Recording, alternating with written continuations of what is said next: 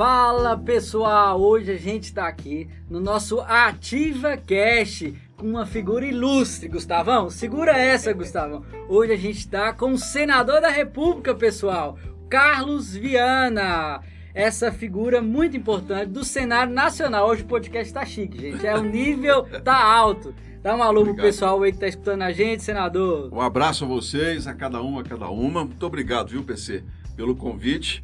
Ah, eu é que me sinto muito honrado de poder estar aqui falando sobre um assunto difícil, né? Pois é. Que é a vida da gente e a vida até na política. Sei, muito bom, pessoal. O senador Carlos Viana, que é uma inspiração. Já, já vou começar aqui abrindo meu coração. Um cara que de fato marcou a minha vida, me encoraja de fato a envolver politicamente por ver alguém que tem, que tem uma integridade, alguém que vive o que fala. E hoje ele é nosso super convidado, pessoal. E você Obrigado. que ainda não conhece Carlos Viana, eu acho difícil alguém não conhecer, viu? Porque o cara é conhecido, tá super atuante aí em toda a nossa região. E hoje a gente está com ele aqui. Mas para gerar essa conexão, para gerar esse tempo aqui no nosso Ativa Cash, eu queria escutar um pouquinho da sua história, Carlos pois Viana. Não. Você se apresentar para o pessoal. Quem é Carlos Viana? Bem, há uma trajetória longa aí de 59 anos que vão ser completados super novo, super agora novo. em 22 de março, né? Completo 59 anos. E comecei aos 12 como engraxate. Olha. Engraxei sapatos ali na, em Contagem, no bairro Amazonas. Eu sou nascido no interior, meu pai era motorista de caminhão, minha mãe uma pessoa do lar, foi professora, depois artesã. E com 12 anos eu pedi meu pai que arrumasse para mim uma caixinha de engraxate e eu fui, caminhava todos os, os sábados e domingos pela manhã, num determinado lugar de movimento. Era um outro tempo, né? Onde os sapatos tinham salto alto, as calças tinham as. Né, era boca de sino. Aí, era aquele estilo black power, aquela coisa, os cabelos né, diferentes. Era um outro Brasil. Anos, isso em 1970, 63, 73, 75. Um, um ano ainda de chumbo da ditadura, era um outro momento. Muita gente chegava do interior para trabalhar. E eu, com 12 anos, comecei De 14 anos eu fui me tornar, eu me tornei office boy do Banco de Desenvolvimento de Minas Gerais. E era interessante, eu pensei, na época que eu transportava os, os processos de, de, de financiamento, tinha tanta coisa do norte de Minas e eu ficava observando aquelas fotos ali, projeto Jaíba. Oh. Era uma coisa interessante, assim, de ficar olhando e ficava pensando, como é que será isso, né, esse lugar? Tanta Tem fruta noção, bonita, né? não, tanta fruta bonita, tanta água, do Rio São Francisco, uma série de parques industriais. E, e que hoje, como senador, eu tive a oportunidade de visitar e de ajudar, inclusive, a te colocar em funcionamento. Logo depois, é, é, eu estudei escola pública, desde os sete anos de idade, eu sou da escola pública. Isso é algo que eu gosto muito de falar, porque a maior parte dos nossos jovens eles, eles têm a necessidade de terem oportunidades. Sim. E eu não vejo outra forma de você distribuir renda no país e igualdade se não for pelo ensino, Verdade. pelo acúmulo de conhecimento. Não há outro. Você pode obrigatoriamente dar a uma família um sustento imediato, porque a fome é uma vergonha. Mas você tem que fazer com que aquelas pessoas saiam daquela situação. E a melhor maneira de se desenvolver um país chama-se acúmulo de conhecimento. Sala de aula, horas aula então eu tenho um carinho muito grande por ter estudado escola pública. Quando eu fiz 14 anos, eu passei a estudar à noite, porque eu tinha que trabalhar durante o dia para ajudar a minha família. E depois, até o final do ensino médio, que era assim que nós chamávamos lá o segundo grau, né? Hoje é ensino médio, né? Sim, lá era sim. segundo grau. E terminei, fui para a faculdade fazer jornalismo já maduro, quando eu tinha é, 30 anos de idade, eu fui para a faculdade de jornalismo, já era casado, tinha uma filha. Meu filho, inclusive, o Samuel Viana, era recém-nascido quando eu me formei. Então tem uma trajetória aí de, de muito trabalho, mas principalmente, como eu gosto, de oportunidades. À medida que eu fui trabalhando, eu fui abraçando cada uma delas com muita firmeza, sabe, com muita força. E decidi, é, depois que eu trabalhava numa companhia aérea chamada Lufthansa, é uma, uma das maiores do mundo. Eu com essa aparência de alemão que eu tenho, vocês estão Ai, é alemão. Eu vou, super aí, alemão, Super pessoal. alemão. Eles quando eh, me, me chamaram para trabalhar nessa empresa, eu, eu, eu, era especializado em logística de porto, exportação e importação. Eu já morava em Salvador nessa época, depois do serviço militar e tudo. E, e eles me chamaram para trabalhar. Eu falei, gente, mas eu vou fazer o que nessa companhia? Ele falou, vai importar e exportar. Mas eu não falo alemão. Não, você fala inglês, você vai aprender e você vai estudar alemão. Aí eu fui para essa empresa. E lá eu fiquei seis anos. É, foi, foi uma coisa tão interessante que quando eu fui selecionado, eu fui ao Rio de Janeiro é, ser apresentado aos diretores. Aí veio um, um diretor-geral no Brasil, ele tinha um probleminha na perna, ele mancava. E a gente tem dos alemães aquela noção de que todos eles são muito grandes, né? Só, Brancão, é altão, só o alemão forte. do norte. O alemão normal não é assim, não. O médio, né? Sim. O alemão do, do, do centro da Alemanha para a Suíça, para Itália, ele é, ele é da nossa altura. Aí veio um alemão pequeno. Aí eu falei, olha, interessante esse alemão. Mancando e tal. Depois eu fiquei sabendo que ele, ele havia sido piloto de caça na, na Segunda Guerra Mundial. Sim. Da Luftwaffe tinha tomado um tiro, né? Você vê como é que as coisas. Aí apresentaram para ele, falaram assim, ist Herr Carlos Viana, né? Aí, O seu alemão tá bom, É. hein? Ó. aí ele me olhou assim, ficou me olhando. Me olhou bastante. Depois virou para mim e falou assim: pelo menos o senhor é bem brasileiro. aí foi embora. Aí eu perguntei meu chefe, aí? senhor Pons, isso é bom ou isso é ruim? Eu disse, isso é ótimo. Porque se ele, às vezes, quando ele não gosta, ele não fala é nada. Aí ali eu comecei, eles me mandaram para a Alemanha para o primeiro treinamento que eu fiz. Fiquei 45 dias no centro de treinamento da Lufthansa, numa imersão numa cidade chamada Zierheim, fica a uma hora de Frankfurt. Uma- uma- ali eu comecei a entender a força de um povo quando um povo quer se construir Sim. porque toda a floresta que cercava o centro era replantada. Porque como a Alemanha ficou totalmente destruída, as pessoas elas, elas eh, cortaram toda a lenha para poder não morrer de frio. Né? Eles não tinham gás, não tinham nada, então as pessoas partiram para cima dos recursos naturais. A, a floresta totalmente plantada, toda planejada, né? as cidades reconstruídas. E, e- e eu comecei a perceber, falei assim, gente, que interessante, esse povo é, todo, né, perderam a guerra, ficaram com nada, e olha esse pessoal aqui hoje. É, e nós brasileiros, né, eu voltava Ah. para o Brasil, olhava ali a favela da Maré no Rio, olhava as favelas, ficava pensando assim, poxa, será quanto tempo nós vamos gastar para poder mudar isso aqui? Olha, tem 30 anos isso. Eu digo eu sei que a única coisa que mudou foi que as pessoas construíram em cima, né? No- na- nos, nos- nos barracões da, da favela. Porque de resto a gente não mudou muita coisa. Que é a Alemanha hoje, não é? E não é porque eles são mais inteligentes ou são, ah, nós somos piores, não, nada disso. Porque às vezes a gente fala assim, ah, você está comparando. Não. É porque eles têm uma determinação. Eles passaram por momentos difíceis. E isso me ensinou muito.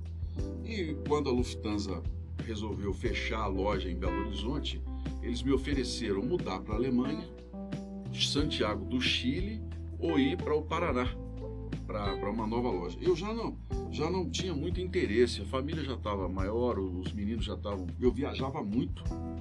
Tinha meses que eu ficava, uma vez por mês eu ia para a Alemanha, às vezes ficava uma semana, dez dias. Todas as vezes que tinha um grande evento internacional, por exemplo, a, a Lufthansa chamava os, os- os colaboradores. Então eu estava nessa lista, porque eu sempre eu falava português, espanhol, inglês e um pouco de alemão. Então eu ia para os aeroportos ou para as feiras onde a Lufthansa fazia os balcões de atendimento para atender os latino-americanos. Né? Éramos nós, era eu, os brasileiros, um pessoal da, da Colômbia e indianos. cara. Era interessante os Legal. indianos. Muito, muito legal. Sempre teve essa interação de culturas, Sempre. povos, é, e de cada lugar, Sempre a palavra atenção. que eu observo, e você só te interrompendo, é que você sempre absorve o melhor daquele É. local ou daquela pessoa. É. Você enxerga a qualidade do norte de Minas, você vê o lado bom das coisas. E na cultura da Alemanha aí você trouxe grandes chaves, né? Determinação, acho que faz parte hoje da sua formação também, né, É, Carlos? o- o- Os indianos eram uma coisa interessante. Muito calados, mas muito inteligentes. Muito disciplinados, assim. Eles, eles eram até é, humildes demais, né? Porque só ficavam entre eles, mas conosco, brasileiros, Interagia mais. interagiam muito. Mas vê o que é a Índia hoje, né? Sim, O que, que virou, vai ser aí potência, uma né? das três maiores do mundo muito breve, né? E, e a Alemanha me ensinou também. Naquele tempo era uma outra Alemanha. Ainda tinha muita gente que tinha sofrido os horrores da guerra. Então era um pessoal ainda muito é, fechado com o estrangeiro, por exemplo. Eu, eu ia para o trem, sentava no trem, a pessoa levantava. Sim. É, aí, aí você fala, por que essa pessoa levantou? Sim. Aí ficava em pé, do lado, quer dizer, preconceito. Hoje não é assim não, hoje a Alemanha... Mais é aberta, uma, é uma né? Aberta. Mas foi uma coisa tão interessante que a primeira vez que eu fui, eu desci no aeroporto de Frankfurt, eu fiquei uns, uns 40 minutos só olhando as pessoas. Encantado. Pensando assim, gente, um mineiro sai lá do interior. Um engraxate lá no começo, né? Engraxate no começo. E vim parar nesse lugar aqui. E, ali eu, eu tive, dizer, uma, das, dessas coisas que a gente tem na vida quando a gente tem fé, de que você olha, Deus tem um projeto. Alguma coisa ele tem aqui, que eu não sei o que é, mas Deus está me preparando para alguma coisa. Né? Naquele momento ali eu senti que não era de graça, que eu estava ali para aprender, para poder. Não, isso, isso não tinha um sentido. Um apenas, senso, um não. propósito maior, né? Eu tinha. tinha... Tem esse peso da grandeza, né, Viana? Daquele que está sempre preparado, né? É, e Legal. de lá para cá. Quando eles resolveram fechar a loja, eu não quis continuar na empresa. Eles disseram, você é louco, você está com a carreira toda pela frente e tal. Porque eu decidi fazer jornalismo, comunicação, que era a única porta que eu teria para ser um diretor, para crescer. Porque os outros todos eram ocupados por né, ou alemães ou por Sim. descendentes. É natural, né? uma empresa pública alemã. Mas a área de comunicação não. A área de comunicação eu tinha muita oportunidade. Aí eu fiz jornalismo e fui trabalhar como jornalista. Nunca imaginei ser repórter, ser apresentador. Nunca. Foi uma coisa né, impressionante. E quando eu fui para trabalhar como jornalista, na faculdade, uma das dificuldades maiores era o português. Escrever errado. Sim. né? Eu já, o país já tinha passado por duas reformas ortográficas. Né? Eu ainda escrevia Imagina. cores com acento. Imagina a confusão, Não, né? é, eu escrevia cores com acento, "Ah, mas não é assim mais. Até eu me adaptar né, ao, ao jornalismo. E fiquei 23 anos entre rádio, televisão e jornal impresso. 23 anos. Depois de 23 anos, eu conversei com a família e falei, olha, eu não quero mais, não vou continuar. Né, é, a empresa que eu trabalhava, a gente estava sofrendo uma, uma intervenção editorial muito grande, né, assim, de querer que falasse mal de prefeito, falasse mal de político, e eu falei, ó, eu não vou falar mal de quem eu não, não concordo. Sim. né? E isso me falou, ó, aqui chegou, chega, não quero mais. E isso levou você a criar a Vox? Aí me criou, eu criei a Vox como uma empresa de complementos, tive- tivemos muita gente, uma revista sete anos né, de, de trabalho. Aí eu decidi parar, falei, olha, eu vou largar o jornalismo, vou buscar um outro caminho. A decisão da família foi mudar do Brasil. A gente iria embora, é, já tem uma condição financeira razoável. Mas aí, rapaz, veio no coração aquela coisa, gente, eu vou embora do Brasil, toda oportunidade aqui nesse país. Aí falou, vou me candidatar. Nossa, foi uma celeuma Ó, lá em casa. Você vai destruir a esposa ficou doida. So- Dona Solange, que. Dona Solange, você ficou doida mesmo, Dona Solange? Dona Meu Solange. Deus. Samuel não conversou comigo três meses. Samuel é o filho dele, Meu gente. filho. é. Ficou com a cara fechada três meses. A vida tava tranquila, né? Muito. Depois de uma carreira, ter chegado no topo. vai E aí virar mudou. político. Vai virar político. Aí virei político, virei vitrine, né? Aí você, você bloqueia uma pessoa, por exemplo, em rede social, que você sabe que é um perfil falso. Sim. Aí a pessoa vai no perfil da sua neta, começa a atacar a sua neta. São coisas que a política é, tem maluco para tudo nesse Sim, mundo. claro. né? Ah. É, você, por mais que você procure e seja se demonstrar ser honesto, Sim. o cara sempre faz alguma coisa como diz assim, ah, tá roubando, tá isso e aquilo. Você não pode ligar para isso. Se você for ligar para isso, você perde o principal objetivo.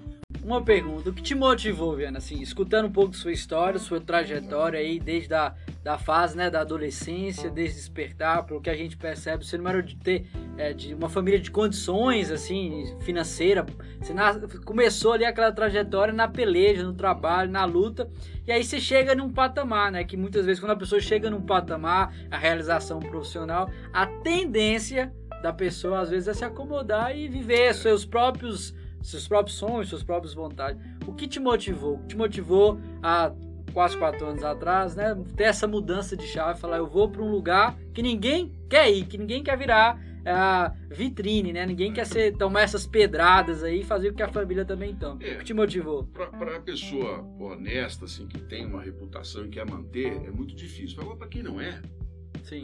não tá nem aí. Camarada que é desonesto, para ele, ser xingado é elogio. Ele não está nem porque o objetivo dele não é o de trabalhar. Então, o que me motivou foi exatamente o sentimento que eu tinha quando eu ia à Alemanha e via o país se desenvolver.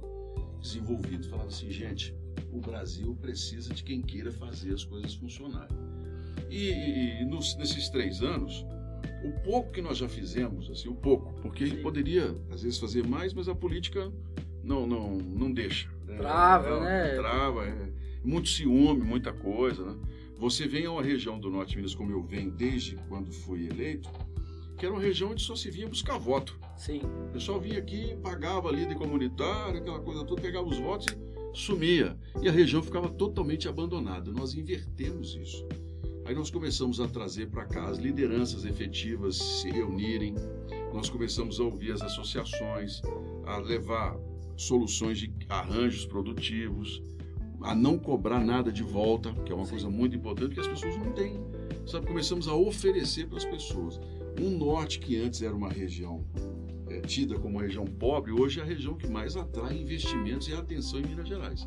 O norte hoje tem uma outra visão dentro do nosso estado e a gente colaborou muito para isso. Mas o mais importante é quando a gente começa a ver os resultados. Gente começa a ver, por exemplo, famílias que viviam muito pobres, uma dependência muito grande do Estado, a terem um kit em apicultura, por exemplo, que gera R$ 2.500 para eles de renda, eles trabalhando no lugar onde eles vivem. Quando você consegue fazer um treinamento você entrega lá um kit costura, coisas simples. São que traz dignidade, né? E tira essa dependência né, é. do Estado, de uma política assistencialista só fazer ele avançar. E a política, a política é muito ciúmes, né? A política é um pessoal muito ciumento. é. Então, por exemplo, o senador tá, está lá em Urucuia, né, fazendo o que lá? O senador está lá falando sobre a estrada, aí aparece outro deputado vou falar sobre a estrada. Sim. Aí vem um governador meio perdido na vida. Sim. Aí fala, não, eu vou fazer a estrada. Ó, pai, então já conseguimos o nosso objetivo, né? É, foi aí atingido vem, o objetivo. Tem um acordo da Vale, aí ele, ó, oh, precisa de uma ponte lá em Manga, precisa de uma ponte em São Francisco. A gente chama a atenção sobre o problema e o ciúme faz com que a solução venha. Para mim tá tudo bem. Sim. Se fizer a estrada, o asfaltamento, fizer a ponte, amigo, resolvido o problema. problema. Agora, você pega dinheiro que a gente que eu peguei, por exemplo, nesses últimos anos, não foi pouca coisa não. Eu movimentei para Minas mais de 2 bilhões de reais. Muita coisa. É muito dinheiro. Muito dinheiro. Né? E aí você pega, por exemplo, 50... Para um senador que iniciou agora, que não era da política, é. que é um cara que está criando novas conexões, né, gerando soluções, igual que você está falando aí dos, dos kits, eu achei isso fantástico. Esse, né? Vocês sempre têm acompanhado, isso Sim. tudo é público, né? Tá aí Aí você pega, por exemplo, compra máquinas e equipamentos, compra trator, compra é, patrol, compra essas escavadeiras, né? Aí você junta 38 prefeitos do Jequitinhonha, por exemplo, que nunca receberam uma pá. Ah. Uma pá. Aí você vai lá e entrega para os camaradas 38 municípios recebem máquinas e tratores. Aí você vai aqui para Janaúba, por exemplo, entrega lá para o prefeito uma máquina gigante para acabar com inundação. Você vai lá em Coração de Jesus, faz uma barragem que estava né, planejada há mais de 20 anos e ninguém mexia. Aí você vai no Jaíba, põe 5 milhões e, e desassoria um canal que é o principal e tal coisa. Aí liga o repórter, uma repórter. Ó, senador, estou com a matéria aqui, uma denúncia de que o senhor está usando a Codevas para entregar trator. Foi, tô. Entregando. E eu tenho uma denúncia aqui que o senhor entregou 12 milhões. Não, mentira, não, é, não são 12 milhões. Não, não. Quanto é? São 56 milhões. Pô, isso é um absurdo. Não. Vai lá perguntar ao prefeito. Vai se lá. ele recebeu. Se ele recebeu, vai lá. O impacto que essa máquina está gerando no é. município. Aí no dia seguinte está lá em, em página nacional, tratoraço. aí tá lá a minha cara, o prefeito, deputado, entregando uma patrol e tal. Só que aí o que aconteceu? CGU, que é a controladoria, investigou, não achou nada. TCU investigou, não vai, não achou nada. Né? Ministério Público pediu todos, não achou nada. Aí, resultado, sabe o que aconteceu? Deu o inverso. Porque aí aquela foto fez com que outros prefeitos, outras regiões viessem buscar ajuda. E outros deputados começaram a colocar dinheiro também. Sim. Então hoje tem uma competição em quem vai ajudar mais colocar mais dinheiro, recursos. Colocar... O objetivo foi atingido. É isso aí, né? Agora eu brinco, virou a chuva no final de ano, se não são as máquinas que a gente entregou, os prefeitos estavam todos na lama. A verdade é essa. Sim. Na lama. Mas nossa região aqui, como foi atingida, né? Os rios. Ajudou muito, ajudou. Agora nós, nós estamos empenhados em fazer as, as pequenas barragens, né?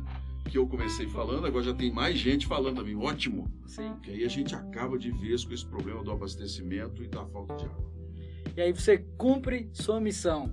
Talvez a, a trajetória chegar na Alemanha, de ver um lugar que tem determinação em fazer, e chegar no norte de Minas, que está conectado lá atrás com essa história, de ver ali né, nos papéis, na papelada que estava acontecendo no norte de Minas, você está de fato cumprindo seu propósito. Mudando um pouquinho, queria que Carlos Viana falasse um. Falou do lado né, empresarial, lado profissional dele mas um lado que eu acho que vale a pena investir, que eu acho que a vida é integral, uhum. que é a espiritualidade. Sim. Como Carlos Viana trabalha a vida dele, a espiritualidade nisso tudo. Ó, Carlos Viana, desde criança, teve uma relação muito íntima com Deus. Desde criança eu tenho uma relação de fé muito interessante, assim, que eu desenvolvi. Eu, eu, eu fiz um acompanhamento três anos no seminário católico entre os 16 aos 19 anos de idade. A minha ideia era ser padre. Sim. E isso era uma coisa natural. Minha mãe não aprovava, meu pai também não gostava da ideia, mas era uma coisa que eu gostava e que eu queria desenvolver. Só que a gente vai. Uma coisa é você com 16 anos, outra é você com 18, né? Ali ah, naquele mundo idealista, é, né? E daí desisti da ideia é, eu até brinco que eu conheci a minha esposa ajudando a celebrar uma missa. então, Conectou bem aí. Chama de paramentado, né? Tava lá com a túnica. Será que ela apaixonou dia que ela te viu lá? Deve ser. Olhei e falei assim, ó, essa loirinha aqui, ela é interessante. Aí comecei, aí fui pro serviço militar. E, e fiquei no Exército Brasileiro, servi, foi um aprendizado muito interessante até disso tudo. E, e, mas ao longo do tempo eu abandonei o catolicismo tive muitos problemas, né, dificuldades na, na, no relacionamento e fiquei sem nada até que eu conheci o, os evangélicos, conheci por meio da Adonep e achei interessante, falei, olha, eu acho que essa essa forma de vivenciar a fé aqui, ela é mais próxima do que eu acredito. Uma fé mais limpa, você e Deus, né? você é, tem que agir pela sua própria condição de pessoa. Sim. Você não faz né, como religião em que você tem que repetir as coisas para ter nada disso. Você se salva e você mantém bom relacionamento com Deus é pela sua consciência e o seu agir dentro de casa e sozinho. Né? Não adianta nada eu ficar repetindo tudo isso. Não é crítica a ninguém, não. Sim. É a minha, a minha né, forma de enxergar. Forma de enxergar. E eu juntei. Então, desde 95 eu, eu, eu sou evangélico, estou entre os batistas. Sim. Tem muitos defeitos, a gente sabe disso, você como eu, a gente sabe que tem, porque onde tem ser humano, tem defeito, tem problemas, não é? Mas tem a misericórdia de Deus que dura para sempre, Sim. como disse a Bíblia. E eu tenho uma consciência muito grande, PC, de que tudo isso que está acontecendo, Deus tem um propósito. Isso aqui não aconteceu nada de graça. Sim. Eu não sou senador da República por meu merecimento, de jeito nenhum. Eu sou senador da República porque Deus tinha um propósito para ajudar alguém ou alguma. Eu, eu acredito nisso. Sabe por quê? Quando você abre o livro do profeta Isaías, no primeiro capítulo de Isaías, Isaías já abre falando sobre as autoridades que não ouvem as viúvas e os órfãos. Está lá logo no primeiro capítulo, Isaías chamando a atenção das autoridades que não cumpriu com o papel delas. Porque uma pessoa muito pobre, uma mãe, uma mãe que está dentro de casa, os filhos estão com fome, tem lá alguém doente precisando de um remédio, não tem onde buscar. O que, que essa mãe faz? Essa mãe clama a Deus. Sim. Olha, eu preciso. É um milagre eu preciso de comida. Eu preciso, e, e, Deus não vai mandar o maná do céu como vai, mandou ele. Não, a pessoa, né? Deus vai mandar pessoas. E são os políticos, os juízes, os governadores, é quem tem a obrigação de olhar pelo povo. Sim. E isso é que a, a realidade da política é essa. Então, se eu recebi a possibilidade de movimentar 2 bilhões para o Estado, eu tenho que fazer com que isso volte para as pessoas. Se eu tenho condições de fazer com que famílias que muitas vezes beiram a fome e segurança alimentar possam ter uma renda extra com um kit costura. É minha função fazer isso. É para isso. Eu, eu, assim, eu, como parlamentar, se eu tenho essa possibilidade, então o Brasil precisa fazer com que a prioridade do país seja o bem-estar das pessoas. Sim. Não adianta nada um país ser muito rico e o povo ser pobre. Eu tenho falado isso sempre, olha, aqui. Ah, nós estamos muito bem na economia. Falo, tá bom, presidente, tá bem na economia, mas eu quero saber o seguinte: quando a pessoa vai no supermercado, ela consegue comprar mais feijão do que ela comprava antes? Não, a inflação. Então tá na hora do governo começar a agir. As pessoas têm que ver que a vida melhorou. Então é essa essa minha relação com Deus passa por isso. Porque eu tenho certeza que, assim, eu vou procurar né, que eu seja santo. Todos nós temos defeitos graves que a gente tem que buscar melhorar. Mas pelo menos como político, eu digo para você com clareza, eu tenho tido muita responsabilidade diante de Deus de cada coisa que eu recebi. Isso daí, essa, essa meu filho. A sua marca. Eu deito no travesseiro de noite, durmo, graças a Deus, porque eu tenho buscado ter responsabilidade naquilo que eu recebi. Muito bom. Senador, assim, hoje é, eu acho que você é muito convicto daquilo que você está fazendo, isso é muito forte de você, desde né, de, da infância e da adolescência, da, da caixinha de engraxate até chegar na Alemanha, essas viradas de chá. É, podia ter guardado. Podia... A gente vai fazer um museu do senhor e colocar, já um lá e colocar. Meu pai era meio cigano. É, é. então. Meu pai vai... trocava tudo, vendia tudo. já era, então, já, já, já, já foi. Mas hoje, assim, qual é o maior sonho que você tem dentro da, daquilo que é a sua vocação, né? Que eu vou chamar isso seu, seu chamado, assim, é. fazer, propósito em exercer nessa terra. Sei que você é um cara super novo ainda, mas bem é, experiente. Não sabe, né? Pois é. é que dia de amanhã não pertence Sim. a nós, né? Quem é que consegue esticar um dia na vida? Agora, eu, eu vou falar para você com muita tranquilidade eu gostar, eu, meu sonho é conseguir chegar a um momento no país em que cada jovem, cada criança tenha a oportunidade de se desenvolver. Sim. Sabe, não é de graça não. Dar à pessoa a oportunidade dela se tornar uma pessoa mais produtiva, uma pessoa que mude a própria sorte.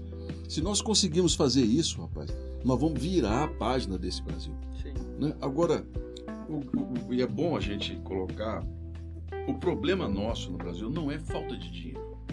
O problema nosso no Brasil é falta de organização e planejamento. Vou dar um exemplo aqui. Você tem as escolas públicas estaduais do ensino médio. Né? E você tem os institutos federais de tecnologia, que são uma das maiores, mais bem é, boladas ideias para a educação no Brasil, são os institutos federais de tecnologia. Prestam um trabalho excepcional. Só que aí o que aconteceu? Ao contrário de vocês fundir as duas escolas, você pegou o dinheiro e dividiu o dinheiro ao meio. Você tem os institutos que são federais e tem os estaduais. Os institutos federais não têm dinheiro suficiente para poder ampliar e, e, ensinar como poderiam, e as escolas estaduais também estão sucateadas, ou seja, fica no meio do caminho tudo. O problema não é falta de dinheiro. O problema é que você não tem um planejamento único no país. Pega a saúde pública. Olha, o orçamento do Brasil na saúde pública é bilionário. Mas você tem, ele é tripartite: município, estado, governo federal. Aí o que acontece? O governo federal faz uma ação, o governo do estado faz a mesma ação, a prefeitura faz a mesma ação. Então uma pessoa, ela chega aqui no posto de saúde e não gostou do médico. Aí ela vai lá no Dilson Godin, chega lá e fala, olha, e consulta no Dilson Godin pelo SUS. Se ela não gostou do Dilson Godinho, aí ela vai lá no Haroldo Tourinho, ela vai na Santa Casa Cada lugar que ela vai, ela faz uma consulta no SUS. Sim. Você não tem um sistema unificado em que se a pessoa chegar e outro, não, peraí. Você já foi. Eu já fui lá. É. Né? É, é, é, esse desperdício é que ajuda a virar essa bagunça e, infelizmente, esconder boa parte da corrupção. Sim, tá aí. E queria falar uma coisa com você, é, algumas palavras-chave eu queria que você falasse frases curtas que signifique isso para você. Começando sobre família. A minha coluna é a minha sustentação, é minha família. Minas Gerais. É o, o estado que me viu nascer e que, pelo qual eu tenho um grande amor. Brasil. É um país que nós precisamos cuidar muito bem dele, porque é a nossa casa. Se Deus nos fez nascer no Brasil, é porque tem um propósito dele nessa terra para a gente poder ajudar a desenvolver. Um livro que o senhor indica para quem está escutando a gente? Oh, eu, eu gosto. O meu livro é a Bíblia. Sim. É de onde eu tiro é, boa parte da, da, da, assim, da minha sustentação nos momentos difíceis e nos momentos de alegria. Não é? Mas é, gosto muito de ler, mas nenhum especial. Se puder ler todos, leia o que aparecer pela frente. O que for bom, você guarda. O que não for bom, você descarta, né? Você descarta. Sim. Dentro do mundo esportivo, um esporte que você acha bom para essa geração aí que está aí escutando a gente? Um esporte, um esporte que seja é. bom para essa geração? Isso. Estudar. é, ó, esse Largar um pouco o celular e ler. Pois é. Né? Talvez seja. Larga um pouco, vai ler, vai ler, vai prestar atenção nas coisas para poder acumular conhecimento. Muito legal. É. Norte de Minas? Minha segunda casa. Segunda casa, gostei. Terra do povo que sorri com a alma, rapaz. É. Isso aí. Senador, é uma, uma frase que eu peguei aqui que você falou que eu acho determinante assim, é a determinação do povo, né? Eu acho que um dos valores que você tem é ser determinado naquilo que você acredita, né? Eu acho que você não desiste fácil. E pelo pouco que eu te conheço aí nos últimos tempos, eu vejo quando você é determinado. Talvez isso seja um valor que falta para as pessoas, talvez essa inconstância ah, que as pessoas têm vivido. As pessoas sonham, mas elas não vão atrás dos seus sonhos porque elas dão ouvido a alguém, porque tem uma informação ali, porque gera uma, uma nova influência, a pessoa muda o foco. O que, que você fala para essas pessoas que não são determinadas, que não têm essa visão? Olha, esse é um bom questionamento, uma boa colocação também. Nós precisamos aprender com os erros, porque todo mundo erra. O erro ele é da natureza humana. Na, época do seminário até, até tinha o reitor que falou uma coisa comigo uma vez que eu nunca esqueci. Ele falou comigo assim, Carlos, um tropeço te joga para frente mais rápido. Porque um tropeço te faz aprender Sim. na vida. Então a gente tem muitos tropeços na vida, mas a gente precisa aprender com eles. O problema é que a gente não aprende. A gente está sempre voltando, retrocedendo. Porque a gente precisa mudar uma cultura que existe entre nós, que é a de resolva primeiro o meu problema, depois resolva o dos outros. Sabe o que acontece? Ninguém resolve o problema de ninguém. Nós ficamos aqui né, com uma sociedade que está sempre a dever, sempre a dever, sempre o país do futuro. E, e, e nós. Nunca chega, nunca né? Nunca chega, né? O suíço que cunhou essa, essa frase viveu lá no, nos anos 50, né, chamava Stefan Zweig. Ele era um apaixonado pelo Brasil. E ele falava isso: o Brasil é o país do futuro. País do... E ele ficou tão decepcionado com a era da ditadura que ele suicidou. É, ele se matou lá em Petrópolis, esse, esse Zweig. Então nós precisamos aprender com os erros. Então na política, as pessoas não gostam. Eu não gosto de política. Mas quem gosta de política comanda. Sim.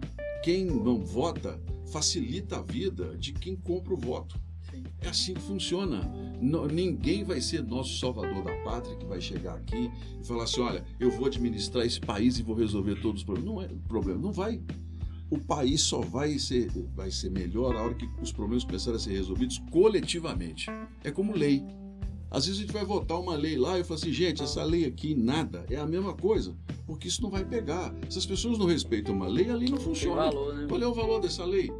Assim funciona a política também. E eu tenho percebido que a insatisfação dos brasileiros, ela vai fazer com que a gente fique mais maduro. Pode não ser na rapidez como os alemães fizeram, porque o deles foi uma tragédia. Né? Mas no nosso caso, as nossas tragédias, ainda que menores, também vão nos ensinar. Eu, eu tenho muita confiança de que as pessoas vão começar a medir com clareza. O norte de Minas eu tenho certeza, porque o senador, por exemplo, na hora que aparecer outro senador aqui, o pessoal vai começar a perguntar: peraí, esse senador aí vem aqui? Sim. Esse traz benefícios? Não, ele só vem fazer uma visita, não resolve. Isso, isso vai deixar uma, uma marca. Então, essa, é, é, esse, eu digo para as pessoas que que não se detenham pelos erros. Errou, levanta e caminha. A palavra de Deus diz que o justo não, o justo cairá, mas não ficará prostrado. Por quê? Porque Deus tem misericórdia e a gente tem vontade de vencer. É assim que eu vejo a vida e é assim que eu ensinei é, meus filhos. Eu tenho um casal de filhos, uma moça já com 33, mulher, né? Dois, ela tem um casal de, de filhos que são meus netos, uma neta já de 16 anos agora oh. vai fazer. Vovô já, Já né? vou. O outro de 14 anos, que é um ponto esquerda bom. Aí, tá vendo aí, ó. É, às vezes, quem sabe. né? E o Samuel, que é advogado, Samuel Viana, que tem a mesma visão que eu em relação às pessoas. Ele gosta de, de ajudar. Então eu ensinei meus filhos sempre assim, sabe? A, a, a terem é, coragem, porque a gente erra mesmo, mas a gente precisa aprender com os erros. Muito bom. E Viana, para a gente caminhar para o fim aí, uma fala de esperança para esse cara, para essa mulher que está escutando a gente aí, que vai escutar o podcast no carro, fazendo uma caminhada. E você que hoje faz essa leitura muito bem de país, uma leitura de gente por ter vivenciado em várias culturas, em várias pessoas. Acho que isso é fenomenal, que você apresentou um pouco sua história, mas é uma mensagem de esperança para esse tempo né, de pandemia, de dificuldade, de crises morais, crises econômicas, uma pandemia aí. O que, que você pode falar para as pessoas? Meu pai, PC, Sim. Era, era uma pessoa sensacional. Meu eu tô vendo que seu pai era um filósofo, meu pai assim. era um homem, é, um homem pensador. que sabia viver, alegre, mas meu pai me deixou uma cruz. meu pai falava assim: olha, meu filho, o homem só constrói até os 40 anos. Não. Depois dos 40 anos, ele só, só usufrui. Ah. E eu fiquei com isso na cabeça. Sim. Quando chegou 40 anos, eu estava acidentado, que eu tinha sofrido um acidente grave com o pé, desempregado e endividado. Lascou, né? Lascou. 40 anos, estou lascado aqui, né? Pois olha, nós servimos a um Deus que para ele não há limite. Né? Para que, que Deus as coisas? E depois dos 40 anos foram, foi o período que eu mais produzi na minha vida. Oh, foi o período que eu mais cresci. E, e então eu digo para qualquer pessoa que está nos ouvindo agora, independentemente da idade, né, tenha confiança no futuro. Olha, eu não estou satisfeito com o meu emprego. Comece a se preparar, a estudar, a buscar uma outra saída. Se planeja, vai buscar um outro caminho. Mas não faça nada da, da, da cabeça. Ah, vou largar hoje, amanhã. Não, ninguém faz isso em tempos de crise. Prepare-se, organize-se. Ah, mas eu já estou com 60 anos, e aí? Né? Tá vivo, né? É, dá, dá, é, tem esperança. Meu, eu vou citar meu pai mais uma vez. Meu pai perdeu os dentes com 30 anos de idade. Ele mandou arrancar, né? Porque na roça, naquele tempo. E ele não é culpado, não, porque no período dele, o, as pessoas viviam 55 anos. Né? O, Brasil, nos anos 60, a média de idade era 55 anos. Hoje é 70. Sim. Não é? A nossa média de idade é 77, inclusive. Aumentou, né? né? A diferença de um Brasil para o outro. Então, meu pai não tinha dente, meu pai tinha dentadura. Aí quando ele ficou viúvo, que minha mãe foi embora, que ele arrumava as namoradas dele, eu falava assim, pai, mas o senhor não fica envergonhado de. Ih, é chato pra caramba tirar a dentadura e colocar no copo. Eu falei, pô, pelo amor de Deus, faz isso não. Ele falou, não, a maioria dos maridos eram assim. Então, uma coisa meio nojenta, mas era da realidade deles, né? Falei, vamos fazer o seguinte, pai, vamos fazer um implante aí nessa boca que fazer implante, Carlos? Estou com 70 e poucos anos. Falei, vamos fazer um implante, rapaz. Não, estou na beira de morrer. Falei, ah, vira uma caveira, pelo menos com os dentes mais bonitos. É. Né? Mas ele não quis fazer. Ele achou que não valia a pena e ainda viveu cinco anos Aí, de dentadura. No, na velhice podia ter feito, né? Então, eu, eu digo, é independentemente da idade, acredite. Né? Com planejamento, com fé em Deus, sabe, com sabedoria, a gente consegue escrever um tempo novo para a gente. E quem está falando isso aqui é quem, se tivesse olhado para trás, nós estava lá antes dos 40 anos. Parado. Né, parado, né? né? Esperando. Não, de jeito nenhum. Vamos encarar a realidade, vamos mudar. O que, o que Deus reservar para nós, tá tudo bem, vamos enfrentar. E um detalhe dessa determinação de encarar, né? Eu lembro que as primeiras pesquisas, quando. Para quem não conhece, Carlos Viana nunca foi envolvido politicamente, ele nunca foi candidato a nada e foi de cara vira candidato a senador da República no estado de Minas Gerais, muito um eleitorado grande. Inicialmente ninguém acreditava, né, Carlos? Não, a Dilma estava eleita, né? A Dilma estava eleita. A ex-presidente Dilma estava eleita, só tinha mais uma vaga. E, e eu falava, bem, só tem uma, então ela é minha. Eu vou ganhar essa eleição. e a esposa e o filho ainda estavam indecisos. Ah, ninguém acreditava. Não é, não é natural, né? Sim. Ninguém acreditava que pudesse. Eu, mas a escolha para ser senador foi uma escolha estratégica. Sabe? uma escolha de planejamento. Pela forma eu, porque eu não queria ser deputado. Eu, sinceramente não queria. É, eu queria ser senador. São oito anos, é um tempo suficiente para você aprender bastante, viver, chorar e rir. Sim. E, e acho, inclusive, que a gente não deveria ter reeleição em cargo mais de uma vez, não. Qualquer cargo a pessoa poderia candidatar uma vez prefeitos, governadores, presidentes, eu sou a favor de não ter reeleição. Fica cinco anos e acabou. E no caso de, de, de, vereadores, deputados, ficar mais uma vez só oito anos e pronto. A pessoa não pode se candidatar mais. Eu acho que devia ter limite né, para isso. Mas eu escolhi o Senado e, e comecei a trabalhar, né, saí da, da televisão é, em junho, debaixo de muita pressão. Eles queriam que eu fosse candidato a deputado pelo partido, aquela coisa toda eu não aceitei. Eu, eu, eu, eu, sou uma pessoa que eu faço as coisas com o coração. Eu não faço nada porque eu ganho ou porque eu sou imposto. Isso aí é algo da minha natureza né, que, que eu, eu, eu faço questão de preservar. E eu então saí, comecei a rodar.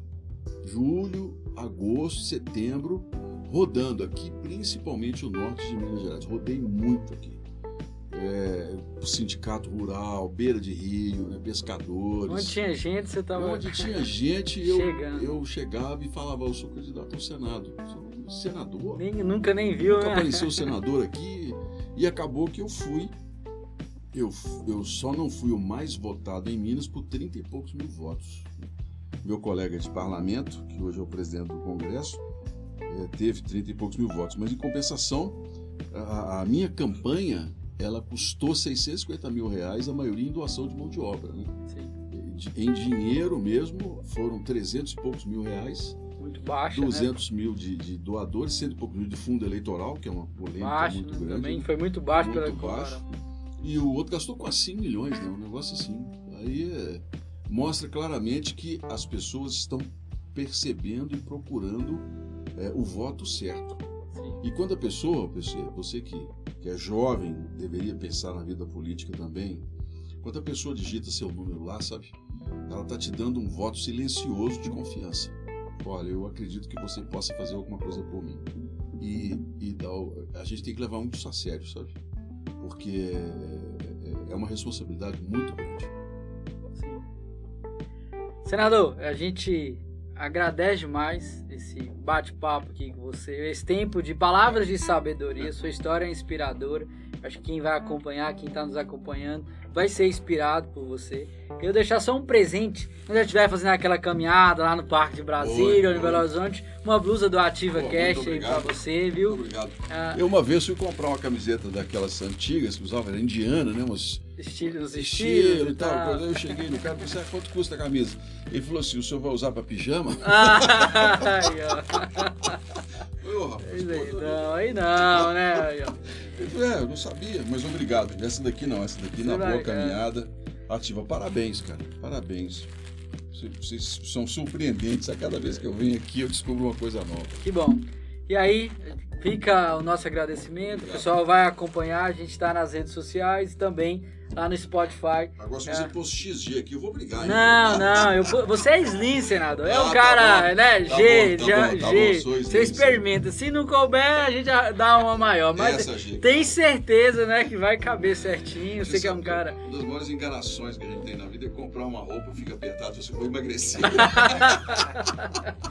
é isso aí. Não, essa daqui serve. Muito vai obrigado. Ser. Valeu, pessoal, que esteve acompanhando nosso programa. Valeu por ter ficado aí. Deus abençoe a vida de cada um e Amém. segue aí, Ativa Cash. Valeu! Um abraço.